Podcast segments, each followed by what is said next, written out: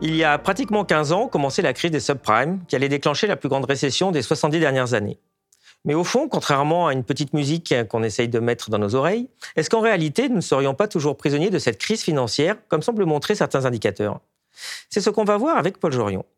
Paul, bienvenue sur Elucide. Je suis très heureux de te recevoir pour la toute première interview de notre média.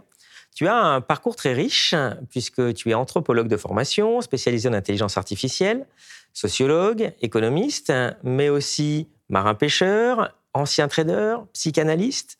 Quel est le lien entre toutes ces formations? Eh bien, d'abord, Olivier, merci de m'avoir invité. Et euh, le lien, il est le, suivant.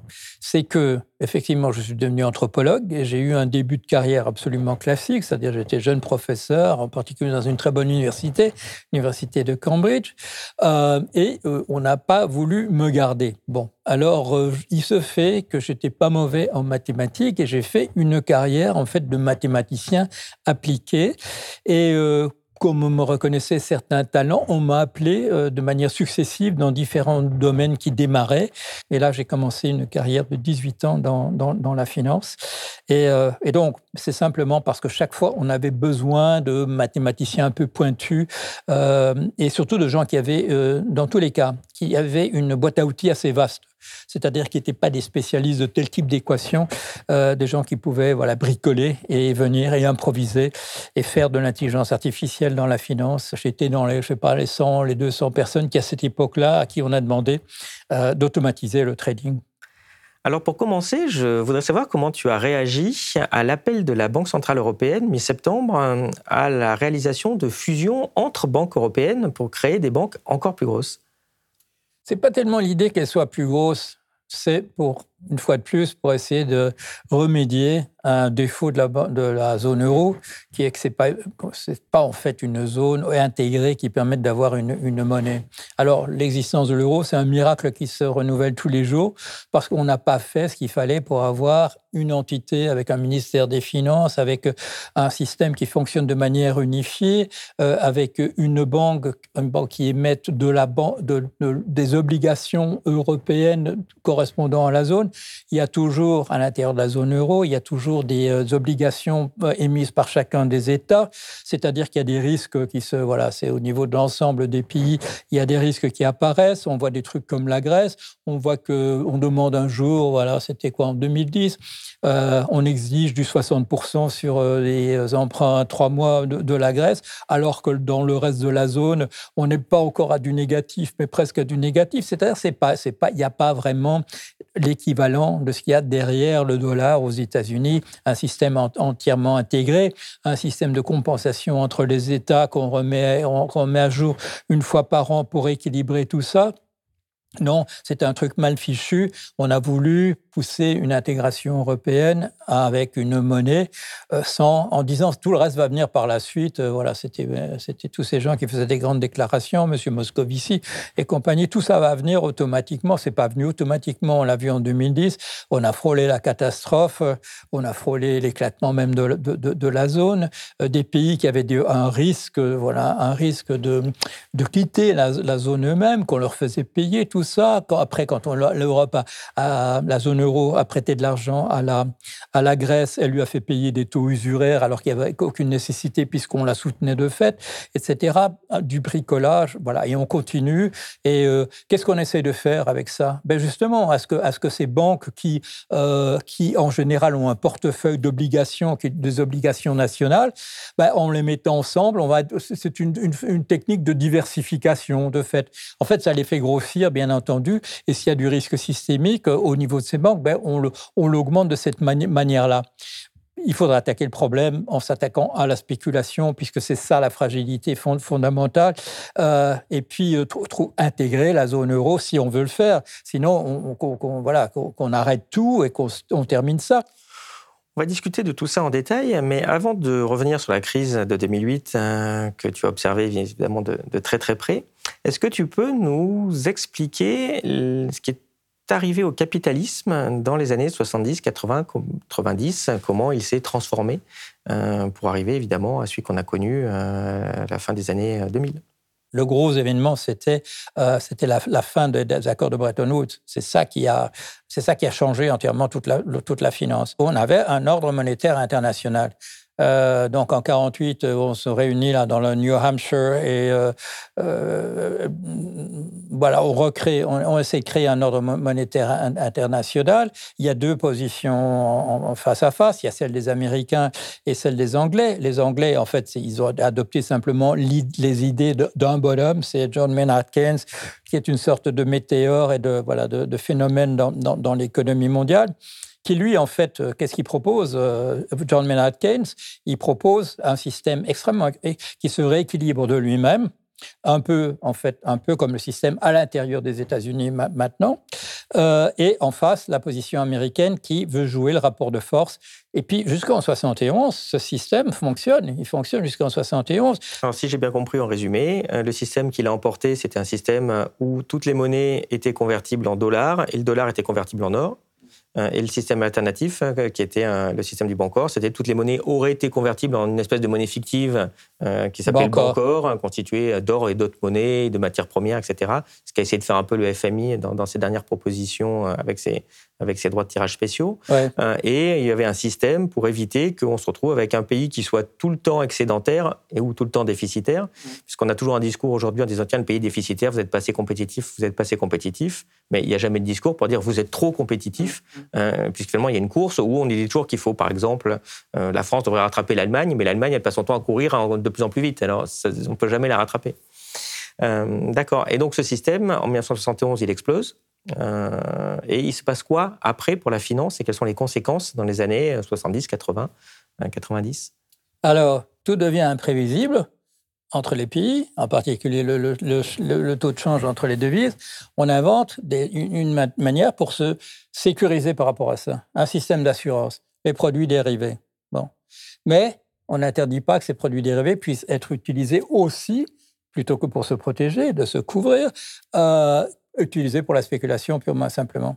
C'est-à-dire qu'on on, ce qu'on appelle des positions nues, c'était quelque chose qu'on connaissait déjà au, XIXe siècle. C'était la chose contre laquelle on voulait absolument se défendre euh, par l'interdiction de, la spéculation, c'est-à-dire de, de parier sur du vent. Ces podcasts ne vivent que grâce à vos abonnements à notre site. Si vous aimez notre travail, vous pouvez nous soutenir en vous abonnant sur www.elucide.media. Vous y retrouverez de nombreux contenus exclusifs pour aiguiser votre esprit critique.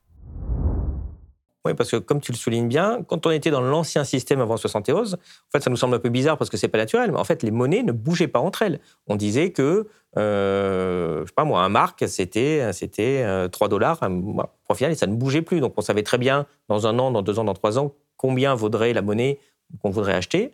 Euh, et depuis 71, en fait, ça fluctue, d'où les besoins, comme tu mmh, dis, de, mmh, mmh.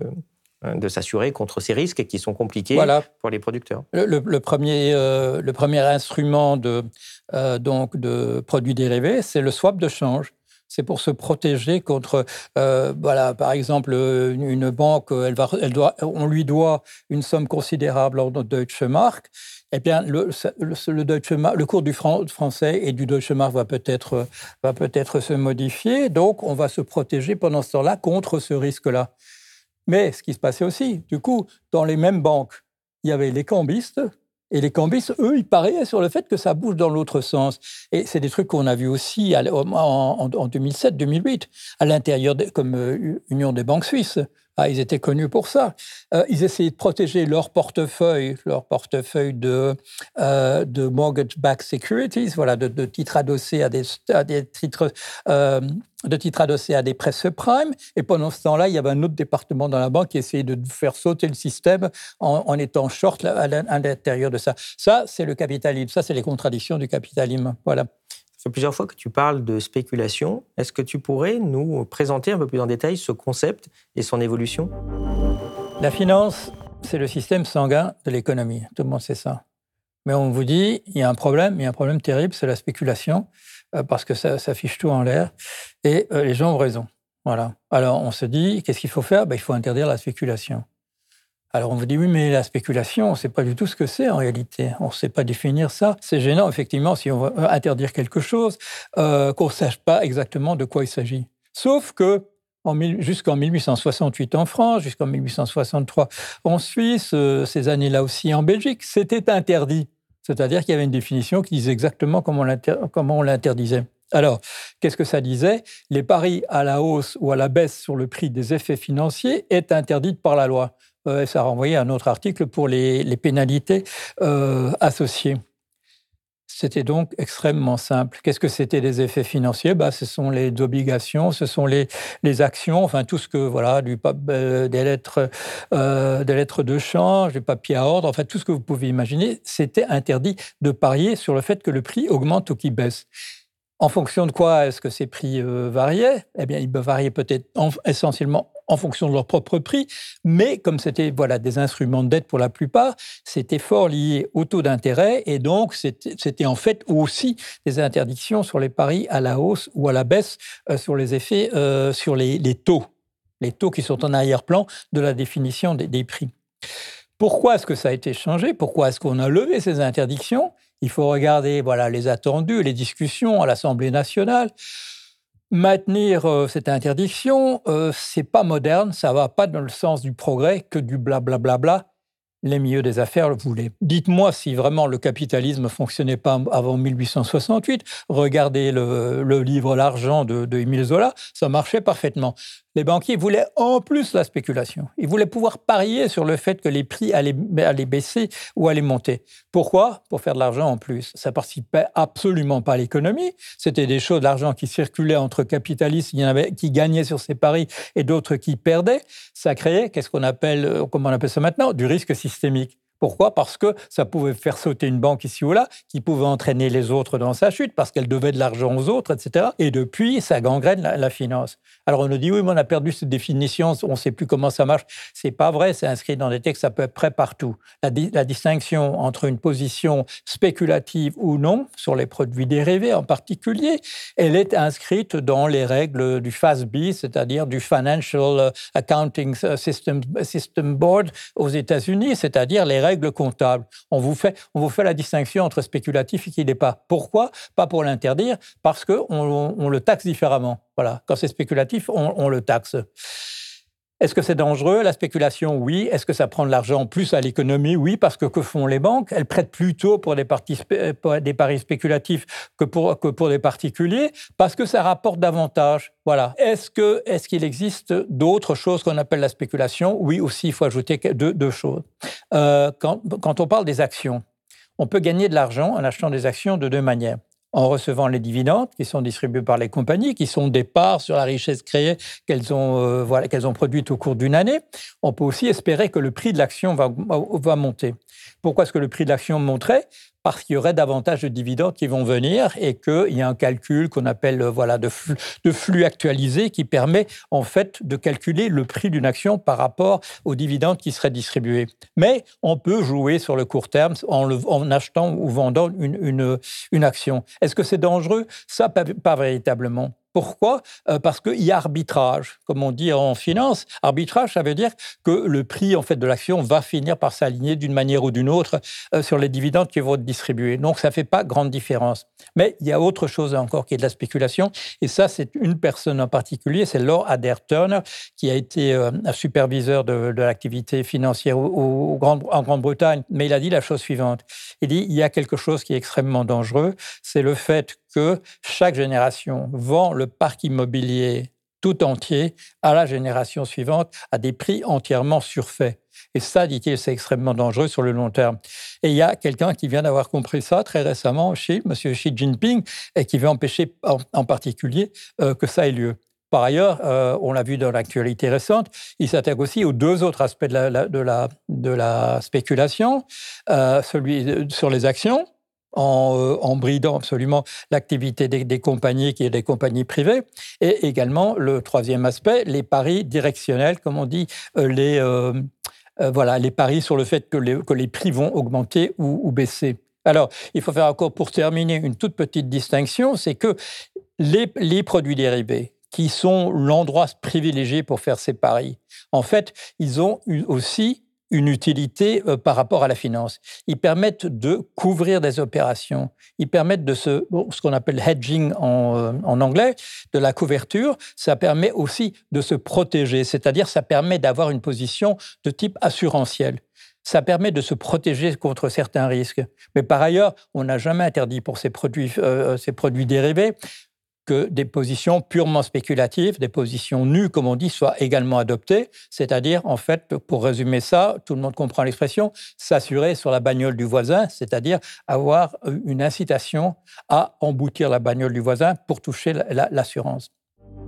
Alors justement, pour bien comprendre euh, ces évolutions qu'il y a eu dans les années 80-90, euh, je te propose qu'on regarde quelques graphiques qu'on a réalisés euh, mmh. sur Elucide pour éclairer ces changements. Premier graphique, on voit ici l'évolution de la durée moyenne de détention d'une action à la bourse de New York. Autrement dit, euh, combien de temps en moyenne euh, un actionnaire reste dans une entreprise.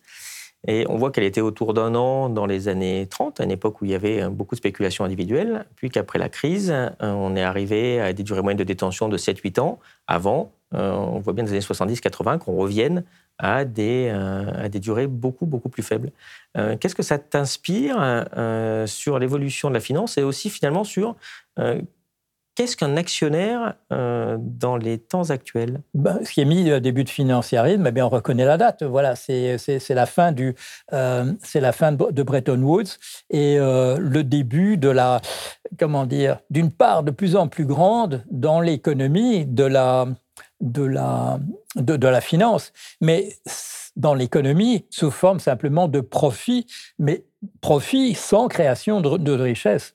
Euh, c'est simplement voilà de l'argent qui passe d'une banque à une autre ou d'un grand financier à un autre. C'est pas de la richesse créée. Ça représente pas des, euh, véritablement euh, ce qu'on appelle la croissance, c'est-à-dire le fait que de mettre de l'argent dans l'économie, ça va pouvoir de vendre plus cher des produits ou des services. Et là, non, euh, c'est de l'argent qui va commencer à circuler simplement entre les banques. Euh, mais en fait, il y a aussi une conséquence sur la gouvernance des entreprises, parce que ce graphique, ça veut dire qu'il y a une partie euh, de l'actionnariat qui, comme tu l'as souligné, va rester six mois, trois mois, un mois, voire des fois une semaine. mais en fait, ces gens-là, ils ont aussi le pouvoir de gouvernance des entreprises. Donc, comment on fait pour avoir des entreprises qui, comme on nous le vante, tu sais, le fameux système, ah, l'actionnaire, c'est normal qu'il ait, ait, qu'il beaucoup de dividendes parce qu'il prend des risques, il est là, il accompagne l'entreprise longtemps. Oui, ça c'était vrai au 19e siècle, mais si une partie importante reste en moi, euh, pourquoi l'actionnaire, il aurait autant de pouvoir finalement euh, Et surtout, comment une entreprise euh, va pouvoir vendre à son actionnariat des investissements à long terme si les actionnaires ils sont partis au bout d'un mois ou deux? Il y, a eu une révolution, on l'a dit, euh, celle de l'invention des produits dérivés, conséquence euh, de la fin de Bretton Woods.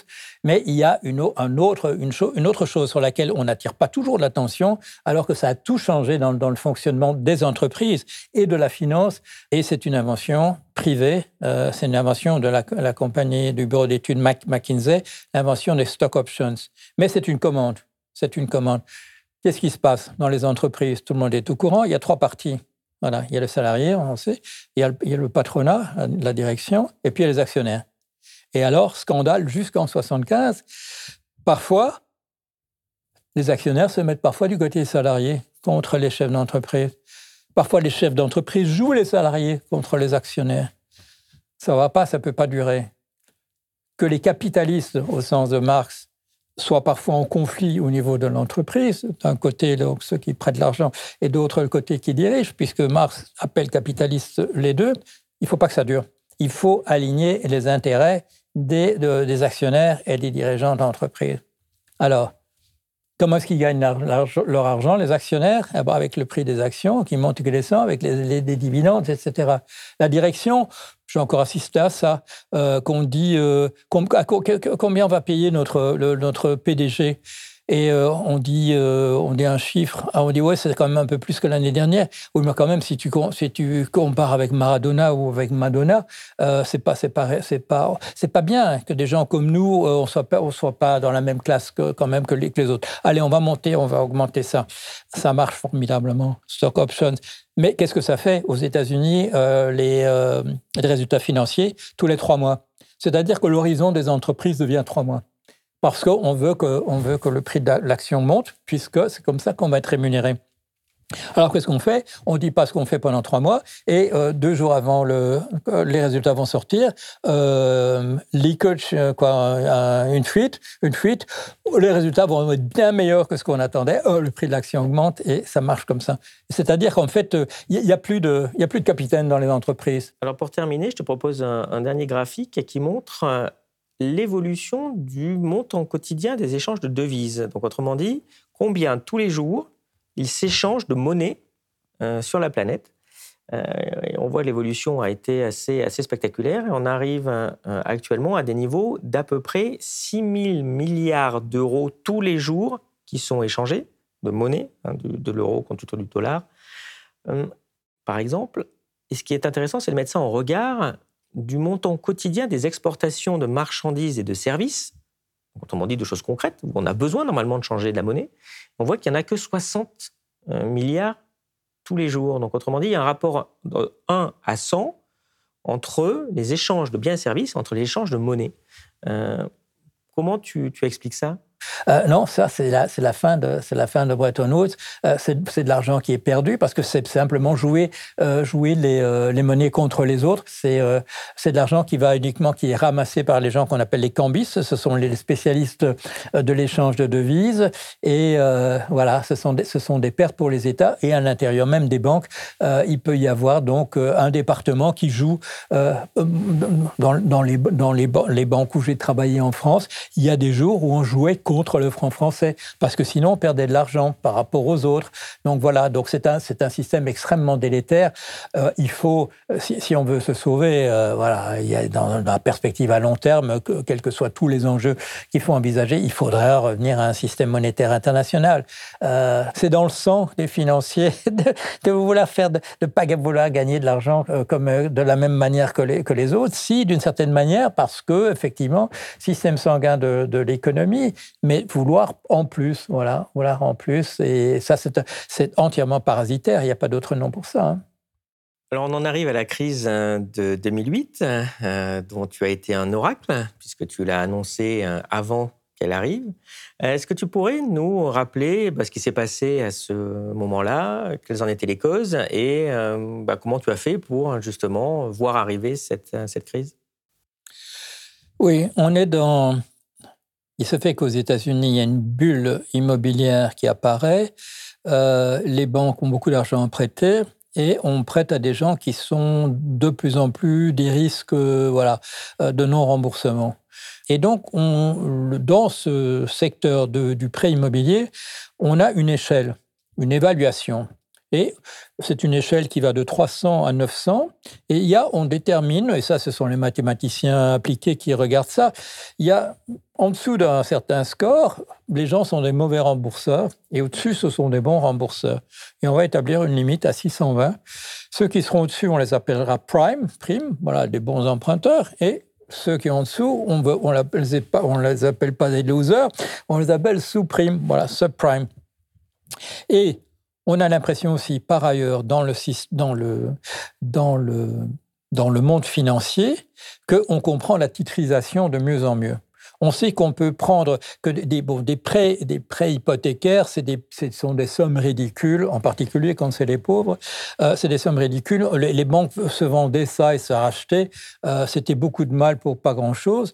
On va se vendre ça entre banques comme à des niveaux d'obligation par 100 millions de dollars à la fois, par 500 millions de dollars à la fois.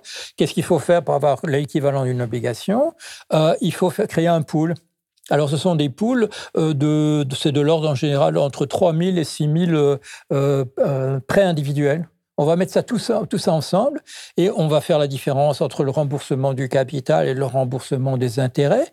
Et on va construire une structure euh, avec des euh, protections plus ou moins grandes, des tuyauteries qui font passer, qui mettent des réserves ici ou là. Le jour où ça s'écroule, on s'apercevra, je fais partie des gens qui s'aperçoivent qu'on n'avait jamais mis les tuyauteries. Pourquoi est-ce qu'on n'a pas mis les tuyauteries? Ah ben, c'était tellement bien calculé, on n'en aurait jamais eu besoin. Voilà. J'étais à cette époque-là, j'étais chez Countrywide. Countrywide, c'était le plus grand prêteur de, subprime, et tous nos instruments d'évaluation sont, sont, mauvais. Le jour où tout s'effondre, euh, on est là, il n'y a pas un voyant qui est allumé, il n'y a pas une sirène qui hurle, rien du tout. Et là, c'est quoi Qu'est-ce qui nous fait défaut ce jour-là? C'est pas le fait qu'on n'ait pas mis les tuyauteries. C'est que la science économique derrière, ça vaut pas un clou. Il n'y a, pas les bons modèles. Et en finance en particulier. Et pourquoi? On connaît l'histoire parce que c'est la finance qui a financé les études de finance et que tous les prix Nobel d'économie, c'est des gens qui sont à la solde de la banque et pas des gens qui font des vrais calculs. Et c'est pour ça que quand messieurs euh, Black et Scholes, quand ils font un modèle, un modèle qui est faux, et quand on l'interviewe, monsieur, monsieur Scholz, bien des années plus tard, et on lui dit, mais vous saviez que votre modèle était faux, il a eu un prix Nobel. Il dit oui, on le savait, mais quand on l'utilisait nous-mêmes, on faisait la correction. Voilà, c'est comme ça que ça marche. Il y a la science économique qui reçoit les prix Nobel, et puis il y a comme ça, comment ça marche véritablement à l'intérieur des banques. Je ne veux pas dire qu'on comprend tout bien à l'intérieur des banques, mais on comprend quand même beaucoup mieux.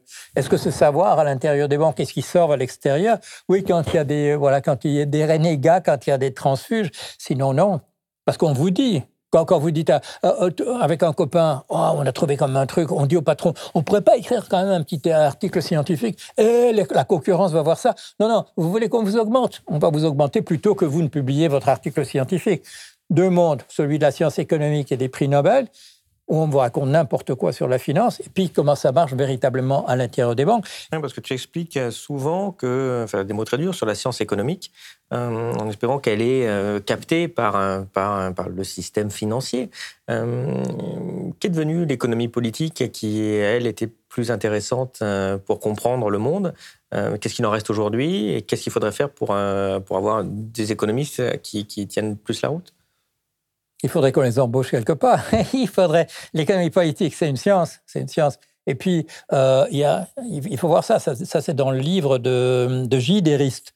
Charles Gide, euh, l'oncle de, voilà, de celui qui sera le d'André Gide, le romancier, Charles Rist, sont des penseurs socialistes, mais ce sont des grands économistes. Bon. Et il publie un livre, je crois que c'est en 1905, euh, Histoire de la pensée économique. Et ils nous disent, il y a l'économie politique et puis il y a la science économique. Comment est-ce qu'on fait la différence dans un bouquin quand on l'ouvre? Est-ce que c'est un livre de sciences économiques ou est-ce que c'est un livre euh, d'économie politique? C'est très simple. Si on vous parle encore de la propriété privée et, de, et de, des antagonismes de différentes classes économiques entre elles, c'est l'économie politique. Si la propriété privée a disparu entièrement, s'il n'y a plus un chapitre sur la propriété privée parce que c'est considéré comme du biologique, etc., on est dans la science, on est dans la science économique. Si on vous parle plus du tout d'intérêt antagoniste entre les des groupes sociaux, on, est dans, dans, la science économique. Euh, quand euh, Kenney fait son tableau de la de, de, de, l'économie de la France, c'est quoi C'est 1756, quelque chose comme ça. Euh, classe oisive et classe laborieuse.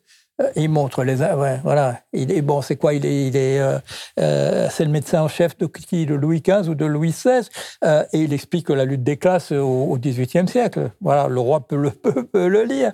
Après, ça disparaît. C'est le truc maintenant qui, tue l'Europe. Des grands choix politiques de droite, on appelle ça des solutions techniques. Voilà. Des, solutions qui viennent de la gauche, on appelle ça de, des, des revendications partisanes. Voilà, c'est comme ça. Est-ce qu'un savoir comme ça peut produire un véritable savoir sur la manière dont fonctionne l'économie? Non, euh, bah, il suffit de le dire pour le savoir. Donc, qu'est-ce qu'il faut faire? Il faut, il faut inventer une, vraie science économique dans les marges. Bon, c'est ce que j'ai essayé de faire, c'est ce que tu essaies de faire, euh, je veux dire, dans, dans les, limites qui nous sont imposées. on fait ça il faut appeler, appeler les choses par leur nom. On le fait dans la dissidence. On le fait pas ni en tant qu'orthodoxe, ni en tant même qu'hétérodoxe, dans une dissidence. Minsky avait, euh, Hyman Minsky a très bien euh, décrit ce processus. Et donc, quand il faut l'analyser a posteriori, j'ai utilisé ça dans un de mes bouquins. Euh, une économie de type classique, puis qui devient spéculatif, puis qui devient carrément de la, de, la, de la cavalerie. Et c'est là qu'on est en, en, 2005. On est là en 2005. Ce qui me permet d'écrire un livre qui, qui dit ça va, ça va se casser la gueule. Euh, et personne veut, voilà, personne veut le publier parce que euh, qu'est-ce que ce type que dit qu'il va y avoir une crise du capitalisme américain? Parce, parce que personne ne sait même ce que c'est en Europe et même aux États-Unis, ne sait ce que c'est un press prime. Ceci dit, un certain nombre d'entre nous, je veux dire, à l'intérieur des banques, et encore pas, pas la majorité. Certains le voyaient. Bon.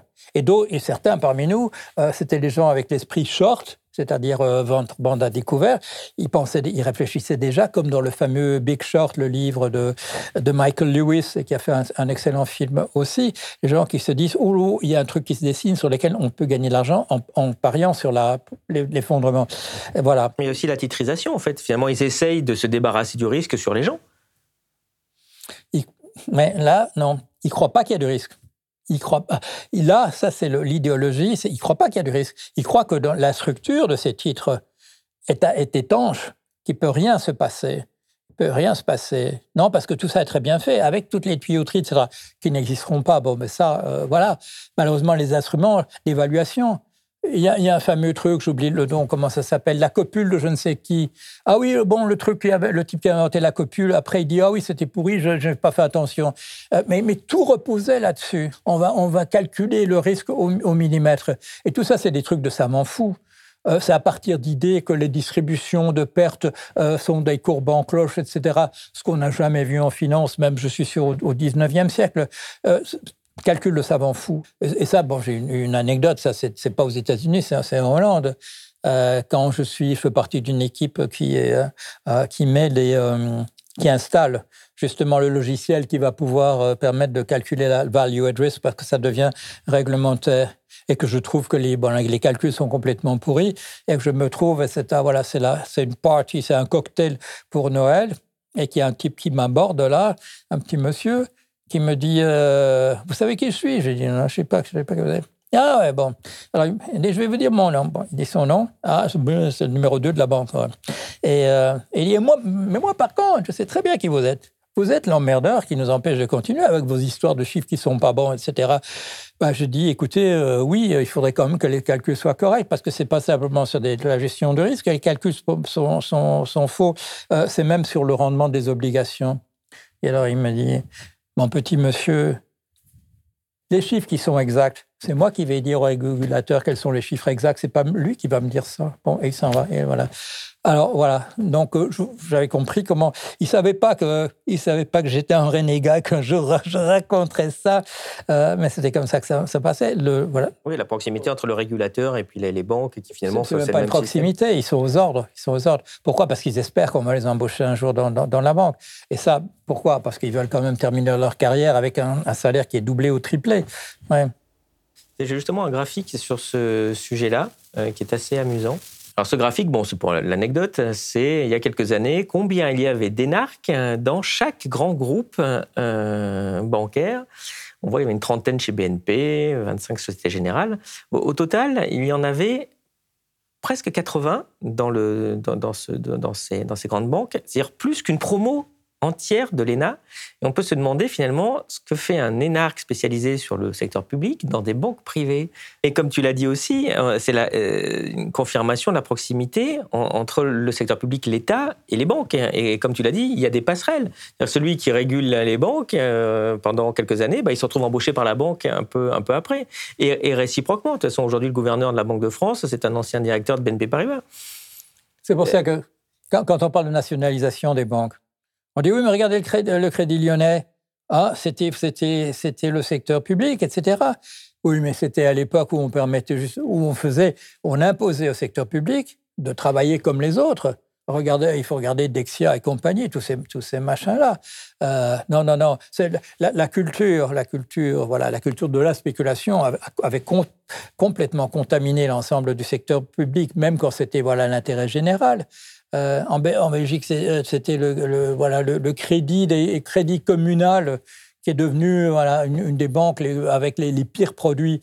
C'était plus le crédit communal qui faisait les produits, c'était JP Morgan qui le faisait pour eux et qui a inventé ces merdes incroyables qui permettaient à l'argent de se sucrer sur l'argent des communes ou les trucs, tous les trucs municipaux en France. C'est intéressant que tu parles de Crédit Lyonnais parce que c'était un très grand scandale hein, dans les années 90 avec cette banque qui, euh, était en quasi faillite. Euh, mais ce qui est amusant, c'est le montant. Euh, ce que tu te rappelles du montant de la faillite en fait du, Crédit Lyonnais c'était 15 milliards à l'époque, c'était 100 milliards de francs, à peu près 15 milliards d'euros. Donc c'est intéressant de regarder ce montant-là avec le risque aujourd'hui que, que le, que le secteur financier porte. et justement, je, je, te propose de regarder un travail qu'a réalisé l'Université de New York euh, qui a calculé ce qu'on appelle un S-risque. Alors, c'est une évaluation du risque systémique. Alors, bon, c'est très critiquable parce que le risque, on peut le calculer de plein de façons. Bon, ils ont mis un, exemple, bon, certes, qui vaut ce qu'il vaut, qui n'est pas à prendre euh, à l'euro près, pas du tout, mais c'est intéressant de regarder bah, les montants, les ordres de grandeur. C'est intéressant de classer les pays entre eux, c'est intéressant de classer les banques entre elles sur ce modèle-là, euh, qui est censé en fait estimer combien il manque de capital s'il y a un très gros choc boursier. c'est ça, euh, c'est cette façon dont c'est calculé.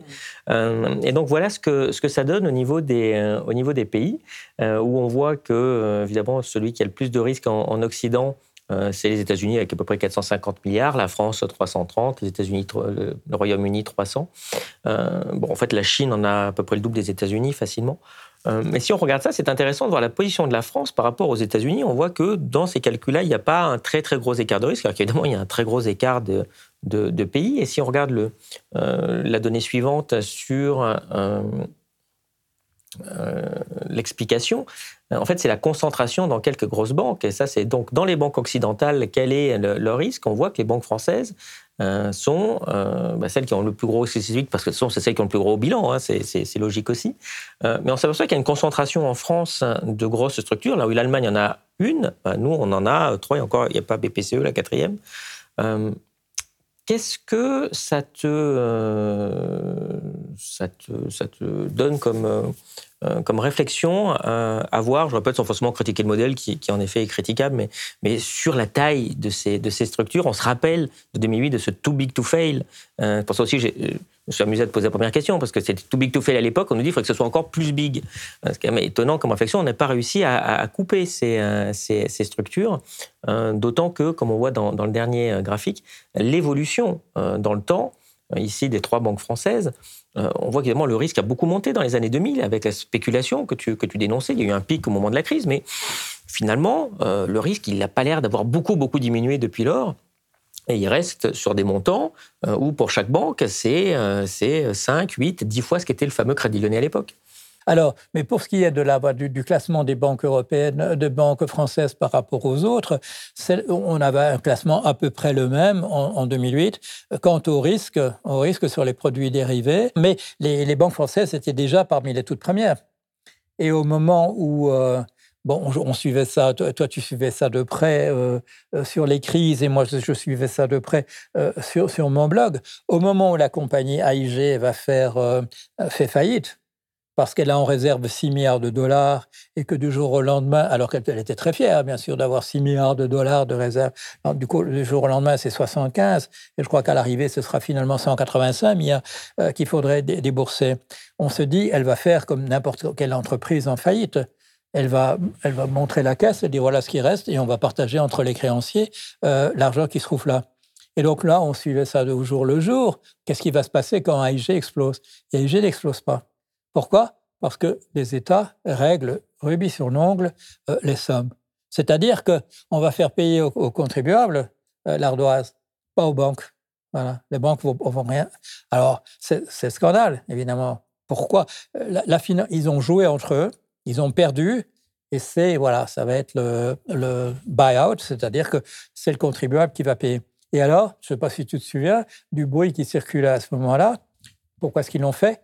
Parce qu'il y a des, les banques françaises, dans les cinq premières, il y en a deux. Bon, euh, ce n'était pas le Crédit Agricole, c'était uniquement la, Société Générale et, BNP Paribas. Et d'ailleurs, je voudrais te faire réagir sur une citation euh, que j'ai souhaité euh, faire apparaître, parce qu'on se rappelle de Moscovici, et même d'ailleurs maintenant toujours du gouverneur de la Banque de France, qui nous explique que non, non, les, les, banques universelles et la française, ça a super bien traversé la crise, il n'y a pas eu de problème, il faut continuer, il faut en faire plus. une citation qu'avait fait en privé le directeur général de BNP Paribas en 2008 que Paris Match a, cité un an après, en disant que Lehman, c'est une catastrophe, mais l'effondrement d'AIG, lui, serait un cataclysme. Si AIG tombe, on est tous morts. Ouais. Donc c'est le fameux too big to fail, hein. c'est pas une surprise, mais en tout cas c'est intéressant de voir qu'à a priori, euh, ça n'a pas l'air de résister si bien que ça. En tout cas si, ça résiste très bien quand le contribuable, je me rappelle bien de Sarkozy qui a sorti, je sais plus, 200 ou 300 milliards de garanties publiques, qui n'a pas été utilisé, mais c'est de la garantie quand même potentiellement, euh, pour stabiliser le système. Euh... Mais il y a, y a ça, c'est en privé, publié par Paris Match. mais il y a ce qui est encore toujours en privé, qui n'a jamais été publié euh, nulle part, mais qui va sortir peut-être euh, ici, euh, que, que, la France a dit aux États-Unis, si AIG tombe, on sera obligé de mettre des banquiers en prison. Et que les États-Unis ont dit non, si vous mettez des banquiers en prison, il faudra qu'on fasse pareil. Et ça, big no-no, comme on appelle ça, ça, on ne fait pas, on fait pas. Mais ça, c'est très important aussi, ce que tu dis, sur le ton un peu de la plaisanterie, en fait, qu'il n'en est pas, euh, mais d'autant qu'il y a des précédents. C'est que dans les faillites des caisses d'épargne aux États-Unis à la fin des années 80, il y a eu plein de banquiers qui sont allés en prison. Mmh. Il n'y en a pas eu du tout pendant la crise. Et donc, il y a une disparition de la, responsabilité. Évidemment, si on n'a pas grand risque, si le seul risque, c'est de toucher 100 millions d'euros de stock option euh, ou rien du tout, bon, bah, on va prendre le risque pour avoir ça, puisque c'est jamais négatif, en fait. Le, il n'y a jamais de sanction. Regarde les gens de Dexia. Bon, le pire qui leur soit arrivé, les dirigeants de Dexia, bon, euh, je ne vais pas employer d'insultes parce que ça pourrait nous faire des ennuis, euh, mais ces gens, aujourd'hui, bon, il y en a qui ont pris, euh, voilà, qui ont pris leur retraite parce qu'ils étaient. Est-ce qu'il y en a un qui était à un poste moins élevé que quand il était à Dexia? Le pire qui soit arrivé, je crois que c'est un, il est au même niveau. Les autres, ils sont montés en grade. Ils ne sont pas derrière les barreaux. Ils ont été promus. Le bel exemple, c'est Société Générale aussi. Après l'affaire Kerviel, le PDG est parti, mais par qui a été remplacé le PDG Pas par un des directeurs généraux adjoints qui, était euh, évidemment euh, euh, qui travaillait avec le PDG précédent, mais sauf que celui qu'on a pris, qui est, M. Odea, était en fait le responsable de Kerviel. Il était plus proche de Kerviel que le PDG. Donc vous dites, mais enfin, c'est quand même assez, assez phénoménal ce genre de, non-sanction dans ce système. Là, je dois dire, bon, je suis content d'avoir joué un petit rôle quand même euh, par un, par un. C'était pas dans ma chronique financière du Monde, c'était carrément dans une, une tribune libre euh, d'avoir expliqué ce qui s'était, euh, je sais plus comment j'ai appelé ça, en disant l'affaire Kerviel, c'est en fait c'est la raison d'État, et, ça a eu un impact, je sais, par son par son avocat. Pour, pour toi, c'était un peu plus compliqué que le, petit résumé qu'on a essayé de faire du petit trader un peu fou dans son coin qui a fait des choses incroyables sans que personne s'en rende compte? Sans personne, personne ne s'en rend compte. C'est impossible. Je travaillais dans des banques. Le patron sait ce qu'il fait, le patron du patron sait. Quand on arrive peut-être voilà, au président, directeur général, il ne peut pas absolument tout savoir. Bah, il y a au moins deux ou trois, euh, il y a au moins deux, ou trois échelons dans les hiérarchies qui savent ce que tu fais. Euh, on, te demande de le faire. Hein. On ne prend pas les initiatives. On ne permet pas à quelqu'un de jouer sur des centaines de millions d'euros euh, de sa propre initiative. Ça n'existe pas. Ou alors, si on dit oui, la, le, euh, la vérification n'a pas été faite, voilà, il y avait une mauvaise communication entre le front office et le back office. S'il y avait une mauvaise communication dans un truc, dans une des plus grandes banques du monde, c'est qu'on leur avait dit de fermer les yeux. Hein. Ça, ça vient pas tout seul. Oui, de mémoire, dans le rapport interne, il y avait 26 alertes hein, qui étaient remontées quand même. Donc c'est ça, bien sûr. Tu étais surpris du, du verdict? Au départ, oui. Mais on a quand même contribué à ce que, à ce que ça évolue. On a contribué à ce que ça évolue. Ouais.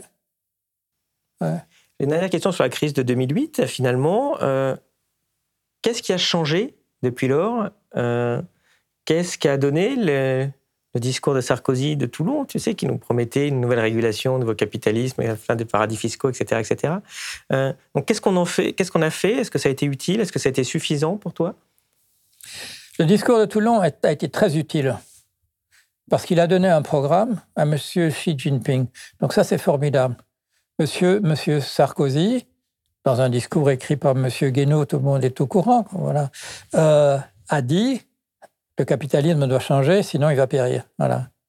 Alors il a dit on va faire des aménagements, etc. Bon, euh, ça n'a pas eu lieu, ça n'a pas eu lieu. Mais ce qui est en train de se passer ces jours-ci, c'est bien qu'on en parle maintenant et pas il y a deux semaines, c'est que Monsieur Xi Jinping, qui le 1er juillet a remis un col Mao, M. Xi Jinping, qui a, chanté l'international et qui est en train de foutre en l'air tout le système capitaliste en Chine, mais comme le marché des capitaux, il n'y en a plus qu'un, et que quand il dit, euh, voilà, tout le secteur de, des cours particuliers, ça passe dans le secteur public. Euh, toutes ces maisons qui sont devenues inabordables pour les gens ordinaires, on termine ça. Et en sachant qu'il a la croissance de la Chine depuis 10-20 ans lui donne une marge de manœuvre il peut foutre en l'air tout le système, tout le marché des capitaux international. La Chine est pratiquement autonome. Et ce que les journaux disent ces jours-ci, qui lui a donné cette confiance, une confiance pratiquement absolue dans le pouvoir du système chinois, qu'il appelle socialiste, voilà, c'est le système socialiste, euh, par rapport à l'autre. Il dit, regardez autour de lui, regardez comment nous, on s'en est sortis de, la Covid, et regardez comment les autres se sont plantés avec ce truc, et ils sont toujours emmerdés à l'intérieur de ça. Euh, lui, ça le, ça le conforte dans l'idée que le socialisme a un avenir. Et euh, quand il, il, parle voilà, du, voilà, du projet commun... Euh, tu peux nous expliquer qu'est-ce qu'ils sont en train de faire en Chine? Il faut remonter un petit peu. Deng Xiaoping, dans les années 85, il dit, grand discours, euh, c'est la fin du maoïsme, il y a eu la banque des quatre, euh, traverser le gué en tâtant les pieds, une pierre à la fois. Alors, tout le monde a compris, ça veut dire, on va s'engager dans le capitalisme, parce qu'il faut traverser la rivière, en tâtant une pierre à la fois. C'est-à-dire, si euh, la pierre est un peu branlante, on fait demi-tour. Il l'avait bien indiqué. Ils ont, ils ont voulu développer la richesse, voilà, que le pays devienne riche. Une fois que le pays est riche, on peut revenir au programme socialiste c'est-à-dire euh, que les gens ordinaires puissent avoir une maison, euh, qu'on introduise des, euh, des retraites dignes de ce nom, qu'on ait un système de santé, etc. C'est ce qu'il ce est en train de le faire parce qu'il a, il a, amassé, a de l'argent et il veut, il veut un troisième mandat qui, sortirait de, de, la norme. Alors voilà, il parle, chantant l'international avec un grand, un grand portrait de Mao. On sort, on sort Mao de la naphtaline parce qu'on va faire le socialisme. Et qu'est-ce qu'ils vont, faire? Ils vont commencer, ils sont en train de, créer la, social-démocratie que nous, on a eue entre 50 et 75. Euh, c'est eux qui sont en train de le faire. Et est-ce qu'ils vont aller de la social-démocratie qu'ils sont en train de mettre en place? Est-ce qu'ils vont aller après au socialisme? C'est ce que Xi Jinping. Oh, alors, on remet tout dans le secteur public, toutes ces histoires de euh, les, familles qui pouvaient plus se permettre d'avoir un deuxième enfant tellement les cours particuliers coûtaient cher. On met ça dans le secteur public, ça va, ça va plus coûter grand chose. Euh, ça va permettre d'avoir de nouveau un, deuxième enfant. Euh, interdire aux gosses d'être sur les, jeux vidéo. Le, système des cours particuliers, quand on regarde un peu ça dans le détail, on les interdit maintenant les jours de congé on ne va pas, pouvoir le faire le samedi et le dimanche. On ne va pas pouvoir le faire les jours fériés de l'école. C'est-à-dire qu'il y a une, c'est pas simplement une question économique, c'est une question de qualité de la vie aussi. Et de permettre aux gens de se dire, je vais pouvoir, comme, comme autrefois c'était le cas avec mes parents dans les années 50, je vais pouvoir, avec, avec les salaires de la famille, et souvent c'était encore qu'un seul salaire, on va pouvoir quand même acheter, acheter une maison. On remet ça, on remet ça. La Chine, pour l'expliquer, il faut toujours penser au fait que c'est une nation qui a athée depuis le début, euh, que des trucs comme le bouddhisme, ça n'a jamais été que marginal à l'intérieur de ça, que c'est que la bonne vie, c'est dans ce monde-ci, c'est pas dans le monde futur. Il n'y aura pas de réparation des injustices une fois qu'on sera mort et qu'il y aura un jugement dernier, des trucs comme ça. Si on veut avoir une bonne vie, il faut la, il faut la faire maintenant.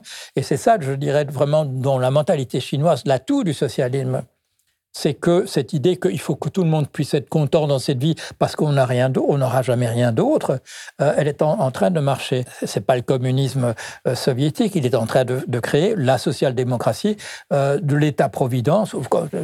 C'est une description de l'État-providence. Son, projet commun, c'est l'État-providence, purement et simplement. Les choses que nous, on a eues entre 50 et 75 et qui, qui plaisaient à tout le monde ce qu'il y avait en arrière-plan, c'était les milliards du fonds Marshall et euh, la reconstruction.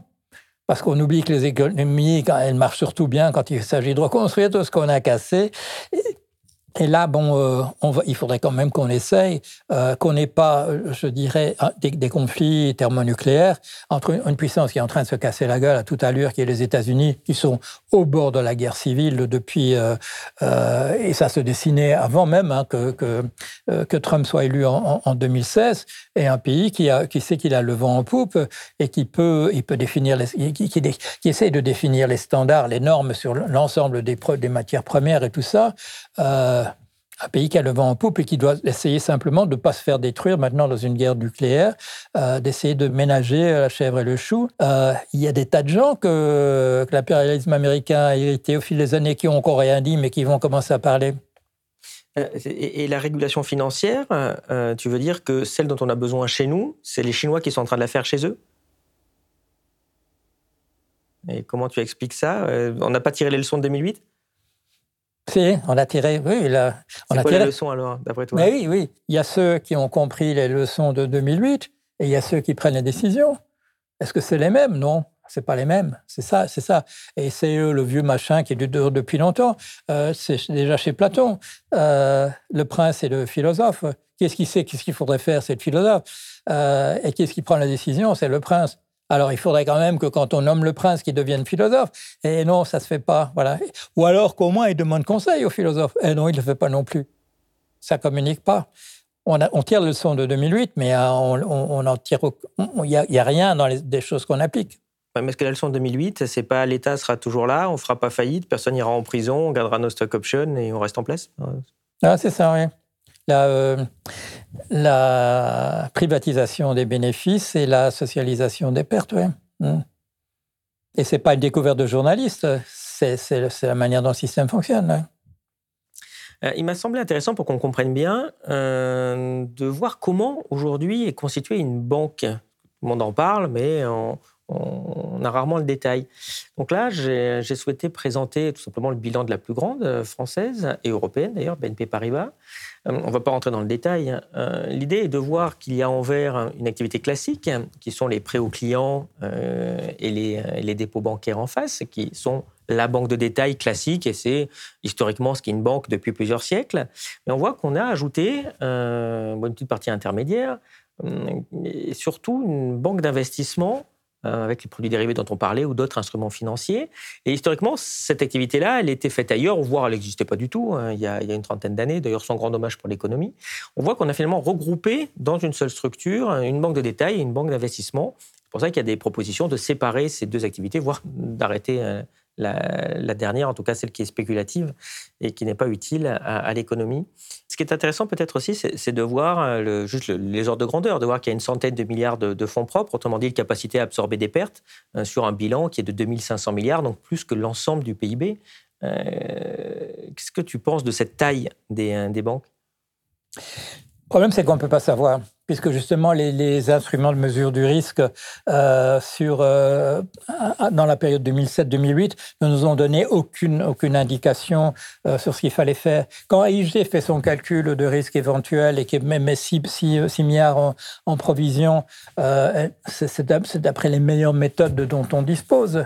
Euh, qui, qui, devrait être 75 euh, milliards le lendemain et 185 à la, à la fin du mois. Ça montre qu'on n'a on a, on a aucun encore moyen d'évaluation. Oui, mais vu cette taille, est-ce que ça peut faire faillite, ça?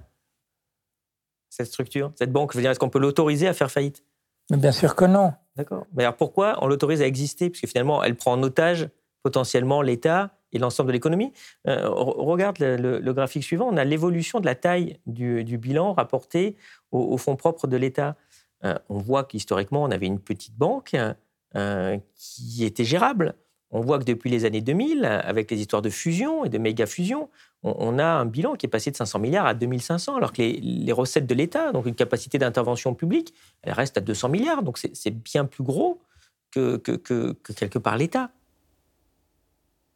Mais qu'est-ce qu'on a fait en 2008, en septembre 2008 on, nous disait, il y avait une discussion à cette époque-là, est-ce qu'on peut trouver 100 millions au niveau européen pour les pauvres en Europe? On ne pouvait pas trouver 100 millions. à la fin du mois, on a trouvé, des, centaines de milliards. Euh, ils étaient là. L'argent du contribuable ou l'argent du contribuable hypothéqué, les futurs, les, impôts qu'on paiera euh, par la suite. Euh, quand, on, nous a, dit oui, euh, voilà, privatisation des bénéfices, socialisation des, pertes. Euh, on, nous a dit oui, c'est un journaliste qui a inventé cette formule dans les années 20, etc. C'est pas une formule d'un journaliste, c'est la manière dont le système fonctionne. Dont le système fonctionne. Nous avons un système. ce que dit M. Xi Jinping en ce moment, c'est votre truc, ça, ça marche pas, ça peut pas marcher sur le long terme. Alors, ça, en 29, ça s'écroule, en 85, ça s'écroule, en, en, 2000, ça s'écroule au niveau boursier, en 2008, ça s'écroule de manière générale. Euh, Monsieur Karl Marx avait très très bien expliqué pourquoi c'était un truc qui devait s'écrouler. Euh, c'est un truc qui doit s'écrouler. Donc, l'avenir, c'est un truc qui ne va pas s'écrouler. Donc, c'est quelque chose où on réduit l'importance de la finance, qu'elle cesse de pomper sur l'économie. Euh, est-ce que la spéculation, dans les trois, trois définitions du terme, est-ce qu'elle a un grand avenir en Chine? Non, ça n'aura plus lieu. mais du coup, au niveau des, des banques, finalement, c'est quoi ta vision? Qu'est-ce qu'il faudrait faire? Il faudrait les couper, il faudrait arrêter la spéculation sur ces parties-là, séparer les banques de dépôt les banques d'investissement, arrêter la partie investissement spéculative? C'est quoi ta vision de, de, un régulation? public, Un service public. Système sanguin de l'économie, parfait, formidable. Tout le reste en plus, tout le gras en plus, toute la spéculation, tout le, parasitage de, la finance sur le reste du système, il faut l'enlever. Et ce n'est pas en nationalisant à l'ancienne euh, comme avec le Crédit lyonnais. Non, c'est en faisant un service public. Mais pour que l'argent, pour les, les 40% qui sont destinés à la, euh, à la spéculation se trouvent véritablement dans l'économie, il faut qu'il y ait un pouvoir d'achat chez les gens. Et on ne peut pas faire uniquement des, des, entreprises de luxe qui font, qui font des diamants et des, et des sacs très chers et des, des yachts, etc. Il faut que la population, ça ils l'ont compris aussi. Et ça, à l'époque du social, de la social-démocratie, on l'avait compris. Il faut que les gens puissent acheter les produits qui sont produits par, les entreprises. Ça sert à rien. De, de, de, de retirer 40% de la spéculation si c'est pas distribué à la population. Et une fois que, l'argent se trouve pour que, les, pour que les gens qui sont en place ne disent pas oui, mais augmenter les salaires, ça va juste faire euh, décoller l'inflation. Oui, bien entendu. C'est-à-dire qu'il faudra en parallèle diminuer la rétribution des chefs d'entreprise, diminuer les dividendes des, euh, euh, distribués par les, par les sociétés. Il faut étendre la gratuité. La gratuité, il n'y a personne qui peut voler la gratuité. Donc, ça, ça voilà. Pour finir sur les banques, d'ailleurs, je te propose un dernier graphique de, notre entretien. Euh, ce graphique montre, que, euh, montre la, structure de l'actif de, bah, des plus grandes banques françaises, qui représentent à peu près 95% des, euh, des dépôts, euh, on voit que euh, la part de la partie produits dérivés, la partie spéculation n'est pas, est pas la même dans, dans chaque. C'est difficile de changer le système quand le gouverneur de la Banque de France te dit il n'y a aucun problème, le système est solide, il peut durer très longtemps, et n'est pas la peine de, le réformer. C'est ça, qu'est-ce qui, qu'est-ce qui peut se passer? C'est quoi le risque pour les banques? Je parle vraiment de l'épargne des gens. Hein. Quand le, si le directeur de la Banque de France dit ça, il faut dire, monsieur, nous sommes des adultes, soyons sérieux. C'est ça qu'il faut lui dire. Euh, les gens savent, enfin, les, dirigeants savent en, réalité dans quel état est le système. Et en fait, on croise les doigts, on espère que ça tiendra et on se dira, bon, on dit, à, quand, la crise viendra, on, fera ce qu'il faudra. Mais tu as été surpris de l'arrivée des taux négatifs, parce que le taux négatif, c'est bien la preuve que les gens savent que le système bancaire il a un problème, sinon ils laisseraient l'argent à taux zéro euh, sur, leur, sur leur compte en banque. Comme ils sont prêts à perdre de l'argent en prêtant aux États, et qu'en plus un risque de défaut d'État, ça veut dire que le système bancaire n'est pas sûr. Tu as été surpris de voir arriver ces taux négatifs et de les voir durer aussi longtemps? C'était le rêve de Keynes. Keynes a dit ce qu'il faut, c'est l'euthanasie du rentier. Et alors on nous dit maintenant, euh, voilà, ah oui, Keynes a dit l'euthanasie du rentier, c'est l'inflation. Ne me pas du tout. L'euthanasie du rentier, c'est quand, quand les taux d'intérêt sont négatifs. C'est ça à ce moment-là. À ce moment-là, il n'y a plus de rentier. Et ça, euh, les taux négatifs, ça veut dire que le système est en train de s'écrouler. C'est la base du système qu'on rémunère le, prêt. Quand, quand, ça coûte quand ça coûte aux capitalistes de, de prêter de l'argent, ça veut dire que le, Monsieur Xi Jinping, il doit, quand il se réveille le matin, il doit dire les taux sont encore négatifs en Europe. C'est la fin de ce système-là. Et mon système, le, mien, il est en train de marcher. Euh, non, ça c'est un signe. Ça c'est un, les taux négatifs, c'est un symptôme que le système capitaliste, même à, l'ancienne, à, la papa, et qu'il est, qu'il, est en, euh, il a une maladie. Hein, il a une maladie grave. Euh, Alors, je ne vais pas te demander la date du prochain crack puisque tu as déjà fait le boulot il y a, il 10 ans sur la crise des subprimes. Mais justement, j'ai envie de te demander, euh, tu as réussi par ta connaissance à vraiment assez bien prédire ce qui va se passer? Euh, tu as bien analysé pendant que ça se passait? On, regardait ça sur ton blog. Euh, et d'ailleurs, j'avoue, c'est toi qui m'as fait. Je dois beaucoup, hein, parce que j'ai découvert ton blog à l'époque. C'est là où je me suis intéressé à la crise. J'ai dit, ah, ben, c'est bien ce qu'il fait. Tiens, on peut faire un blog. Comme ça, j'ai créé les, les, crises à, à l'époque. j'ai envie de te dire, qu'est-ce que tu es devenu depuis? Parce que moi, je vois tous les gens qui sont plantés, euh, ils sont toujours là. Euh, j'attendais quelques jours à, à la main qu'elle nous expliquait que c'était le dernier marxiste. Euh, alors, si c'est référence à Groucho Marx, oui, c'est assez, assez probable. Mais toi, qu'est-ce que tu es devenu après Finalement, on t'a fait intervenir dans des, dans des écoles, auprès de, auprès de dirigeants, on t'a écouté. Qu'est-ce qui s'est passé quand on a été oracle de, de la crise comme ça? Ouais.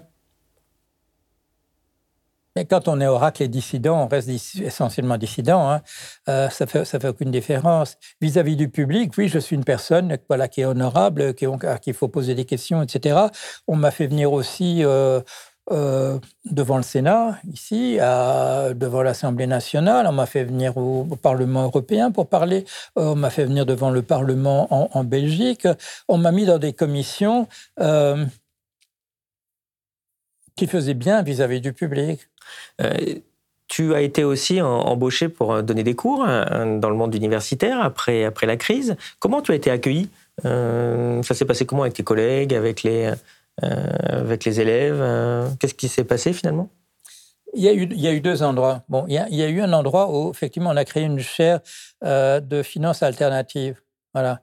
Et j'étais nommé à, ça, ça c'était très bien. Qu'est-ce qui, avait, qu'est-ce qui avait financé cette chaire? C'est le milieu des assurances. Pourquoi le milieu des assurances il, voulait, il tenait à se démarquer du reste de la banque, euh, de le reste de la finance, en disant nous, on n'a pas, on n'a pas trempé dans tous ces trucs-là. Bon, il y avait AIG aux États-Unis, mais enfin bon, on fait, on fait une, on fait une chaire comme ça. Mais au bout d'un moment, ça, ce que tu dis dérange. Donc voilà, quand il faut renouveler le financement et tout ça, euh, on ne le fait pas. Ou alors, on te, très généreusement, dans une université, on te dit, euh, voilà, euh, venez parler de ça, venez expliquer comment ça marche véritablement la finance. Et alors, ce à quoi on n'a pas pensé, c'est les parents d'élèves qui viennent dire comment ça se fait que ce monsieur dit une chose et que les 14 autres professeurs disent exactement le contraire. Alors, quand l'université, avec tous ses bons sentiments, veut quand même prendre une décision, elle ne va pas virer les 14. Et si elle voulait les remplacer par des gens qui disent la même chose que moi, elle ne les trouverait pas. Ils ne sont pas là, ils n'ont pas été formés. Euh, donc voilà, c'est ça la, la, difficulté. Tu regrettes d'être un dissident? Non, parce que ça fait une vie formidable. Hein. Ça m'a fait voir du pays, ça m'avait fait voir des endroits extraordinaires. Alors j'apprends plein de choses.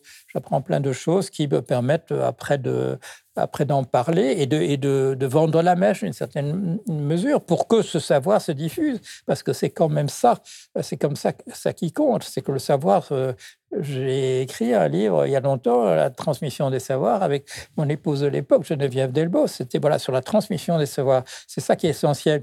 Et maintenant, si on veut vraiment sauver notre peau, les gens vont devoir s'adapter à ça. Il va falloir que, que les gens, encore plus vite que maintenant, on ne va, va plus pouvoir se permettre que tous les bons ingénieurs soient dans les banques. On va avoir d'eux vraiment besoin pour changer les choses, pour avancer. Euh, mais ça, on va devoir changer entièrement notre représentation du monde. Hein. Et euh, on fait rien? Non, on fait rien. L'explication m'a un peu été donnée par, euh, par Jean Pouillon. Jean Pouillon, euh, il n'est pas très connu. il a été secrétaire de Jean-Paul Sartre et puis il a été secrétaire de, de Lévi-Strauss. Et il fait un peu d'anthropologie, un peu en amateur. Alors il va au Tchad, il va en Éthiopie aussi. Et là, il vient avec une représentation qui me raconte à moi qu'il n'a jamais écrit nulle part. Il dit, je suis allé chez des gens, et ces gens, essentiellement, ils tournaient les pouces, leurs pouces. Il y avait des bananes, on prenait ça aux J'ai vu ça aussi en Afrique, à certains endroits. Les gens travaillaient, je sais pas, une heure dans la journée, de, et puis ils jouaient aux cartes, ils jouaient à d'autres trucs, etc. Un milieu extrêmement favorable. Bon. Alors, l'idée de Pouillon, c'est très facile d'avoir une société humaine qui marche, ça pose aucun problème. Euh, il faut, faut pas même s'adapter à l'environnement. L'environnement était extrêmement généreux pour une espèce. La seule chose, bon, ça il le disait pas, mais moi je l'ai vu en Afrique, il, faut se battre un peu contre les prédateurs. Il faut empêcher que les lions viennent vous bouffer la nuit et des trucs comme ça. Bon, et ça, nos ancêtres ont dû un peu se battre sur. Mais sinon, c'est vrai, c'est très facile. Le seul problème, capacité de charge d'une espèce. Il ne faut pas qu'une espèce dépasse ce que l'environnement peut lui, offrir. Bon. Tant qu'elle n'a pas ce problème, elle peut faire n'importe quoi. Bon, nous, on a découvert le charbon, on a découvert le pétrole, c'est-à-dire que ça nous a permis d'aller beaucoup plus vite vers l'extinction que les autres. Bon, c'est tout. Si les girafes avaient trouvé un moyen d'utiliser le pétrole, elles seraient allées à l'extinction plus vite que, les autres. On arrive au moment où euh, l'environnement voilà, on l'a bouffé entièrement. On a atteint la limite. On a atteint la limite. Alors, il faut une société qui sache qu'on a atteint la limite et essayer de voir comment on peut non seulement stabiliser, mais aussi faire machine arrière machine arrière d'une certaine manière. Est-ce qu'on pourra le faire avec, avec le système capitaliste? Euh, Moi, j'ai fait un bouquin que tu connais. Euh, c'est une question de survie? Se débarrasser du capitalisme est une question de survie. Voilà. Euh, c'est le titre du livre. Euh, ça dit clairement ce que ce que j'en pense. Et par ailleurs, j'ai un autre qui s'appelle Capitalisme à l'agonie. Il faut faire avec ça. Il faut mais comprendre qu'on ne peut pas dépasser la limite de ce que l'environnement permet de faire. Alors, est-ce qu'il y aura une prise de conscience à la dernière minute du marché? Ou alors est-ce que ce sera sous l'influence euh, qu'il y aura encore une nouvelle épidémie et qu'en Chine, il y aura, il y aura 3000 morts et que chez nous, il y en aura 14 millions? Euh, Comment ça va se passer? Ou alors c'est des désastres écologiques euh, véritablement qui, changent entièrement, entièrement, le système. Que quand la Californie euh, du Nord euh, crame, on ne peut pas la reconstruire parce qu'il n'y a pas d'assurance, compagnie d'assurance qui, est prête à le faire. Et que l'État a dit j'ai pas l'argent pour assurer tout ça. Que quand on regarde la carte de l'Australie durant l'été australien, c'est-à-dire l'hiver dernier, et qu'ils n'ont pas assez de couleurs pour mettre en dégradé les, couleurs que ça qu'il y a un truc absolument cramoisi, qu'on n'a rien d'autre Qu'est-ce qu'ils vont faire, ces gens-là? On sait, que, sait que les mammifères peuvent pas vivre au-dessous de, au, de 40 degrés de manière constante. Il faut que la température tombe à 25 la nuit. Les endroits où la température euh, ne descend pas au-dessous de 25 et où la, la, majorité de la population n'a pas, pas la clim, qu'est-ce qui va se passer à cet endroit-là? On nous dit un milliard de gens qui vont devoir se déplacer. Un milliard. On dit oui, mais on ne dit pas que ce sera des morts quand il y a 25 000 Afghans qu'il faut replacer, c'est là, hein, on pousse des cris et on, va, on, aura une meilleure solution pour quand ce sera un milliard de personnes. On, nous dit qu'il faut cesser de faire des vignes dans le sud de la France, dans le Midi, il faut les, il faut les mettre en, Belgique. Bon, et alors on, on va mettre des, vignes en, Belgique, et puis il va geler au mois de juin, comme on a vu cette année-ci. Les, les, vignes vont être cramées avant même de pouvoir faire du, faire, faire du vin. Les gens qui disent on va faire de voilà, on va faire des bio-villages ou des éco-villages, et là on fera notre petit truc, on fera pousser, etc. Mais c'est tout gel en juin, et s'il y, a, y a de la grêle au, mois de septembre, et c'est ça qu'on va avoir. Il y aura, on aura un petit champ avec des tas de trucs, des courgettes formidables, etc. Et puis, et puis la rivière va, va, avoir une crue centenaire. J'ai eu un professeur de, de, enfin, il était déjà retraité, un, très grand anthropologue. Bon, j'ai eu la chance de connaître des très grands anthropologues. Il s'appelait Meyer Fortis. Il était à, Cambridge. Il est très connu. Et je lui disais à, propos d'un, dicton, je dis, celui-là, je ne l'ai pas vu. Euh, c'est-à-dire, euh, le, dernier jour permet toujours de sauver le mois, euh, le mois de décembre permet toujours de sauver l'année, etc. Et alors, il, sourit un peu, il dit, il y a, un élément que, tu tiens pas, dont tu ne tiens pas compte, euh, c'est l'espérance. C'est la manière dont nous, essayons de croire des choses qui ne sont pas vraies. Euh, et ça, c'est dans la nature humaine.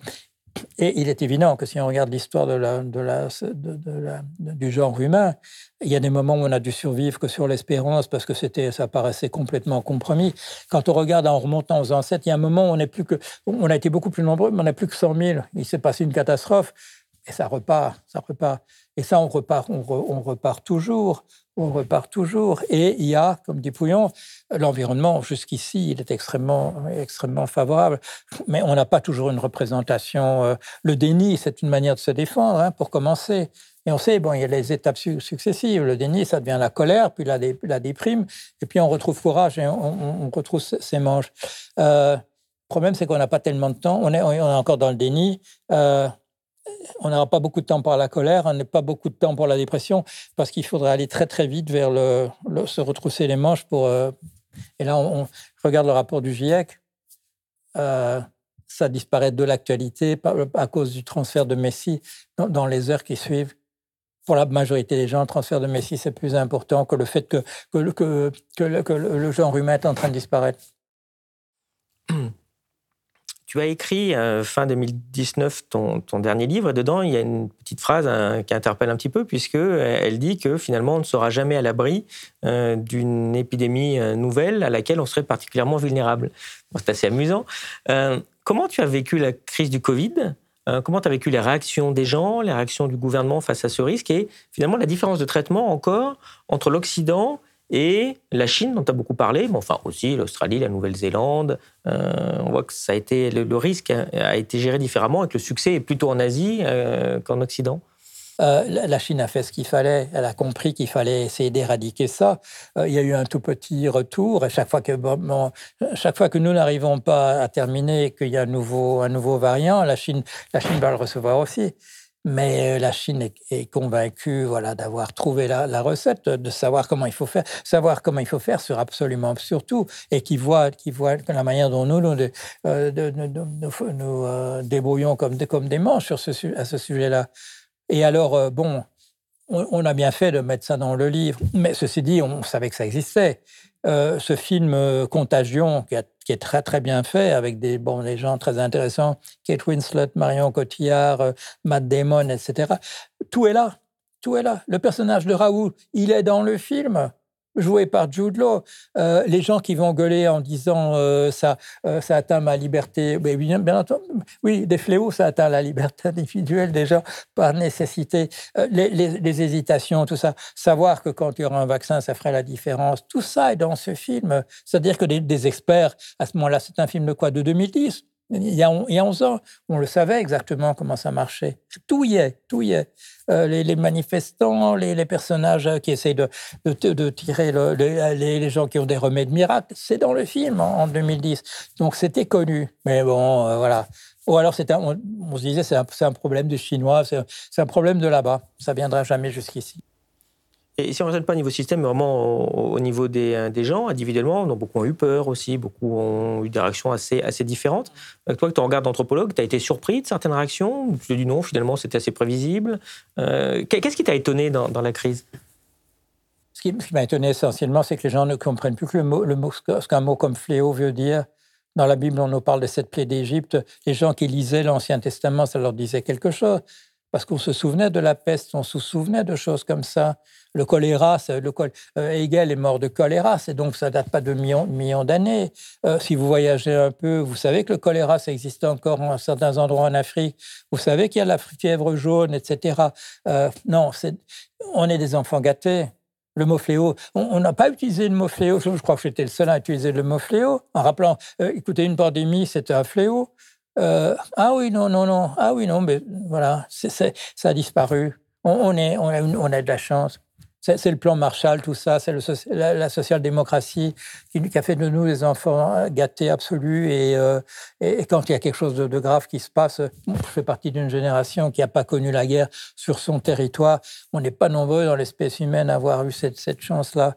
Mais du coup, après, on dit Ah, tiens, c'est bizarre ce truc. Ça va, ça va quand même pas m'empêcher d'aller passer mes vacances ici. Si ça va vous empêcher d'aller passer vos vacances là, c'est un fléau. Mais, mais ce mot n'a plus aucune résonance, plus aucune résonance. En Occident, on a perdu cette capacité à faire face aux gros problèmes, en fait. Oui, oui, tout à fait, tout à fait. Parce qu'en Asie, on voit que c'est pas pareil, qu'ils ont fait peur des, du virus, ils avaient peur d'être. Enfin, on a l'impression que les gens ont même plus peur pour eux, en fait. Plus peur. Non, euh, euh, euh nous, quand on lit le, journal d'un bourgeois de Paris qui ouvre sa fenêtre et qui a la peste en bas, euh, ça, nous passe à un autre monde. Alors que voilà, c'était à Paris. à Paris. Mais on réagit plus du tout comme ces gens-là. Et bon, on fait, on sait, Hollywood peut, gagner de l'argent en faisant un bon film sur une pandémie 11 ans avant que ça arrive ici. Donc, c'est pas qu'on ne sache pas, mais c'est sorti de notre horizon. Nous sommes, voilà, nous, sommes trop douillés, nous sommes trop douillés, et ça ne va pas nous aider, ça va pas nous aider. Ah. Mais dans les gens qui, qui, étaient un petit peu ou dans le déni ou dans le bon, ma liberté individuelle, et tu sais que c'est important, la liberté individuelle, hein, passe, passe, passe d'abord. Et moi, j'étais un peu surpris de voir que dans cette population-là, il y avait une partie qui était une partie qui était très militante sur le climat, sur l'avenir de l'espèce. Et, ça m'a un peu étonné parce que je me suis dit, mais si déjà on n'arrive pas à gérer un truc comme un fléau qui peut nous toucher directement, comment on va gérer un problème dans 20 ans, 30 ans, 40 ans? Euh, là aussi, tu, as des réflexions d'anthropologue sur ce, ce point-là, et parfois cette déconnexion, parce qu'il y en a qui nient tout. Alors, c'est sûr, si tu as nié le climat, tu peux nier le Covid, tu peux tout nier. Bon. Mais des gens ne sont pas dans cette optique-là. Ils voient bien qu'il y a un problème lointain, mais on voit qu'ils ont eu du mal à gérer le problème, le problème à court terme.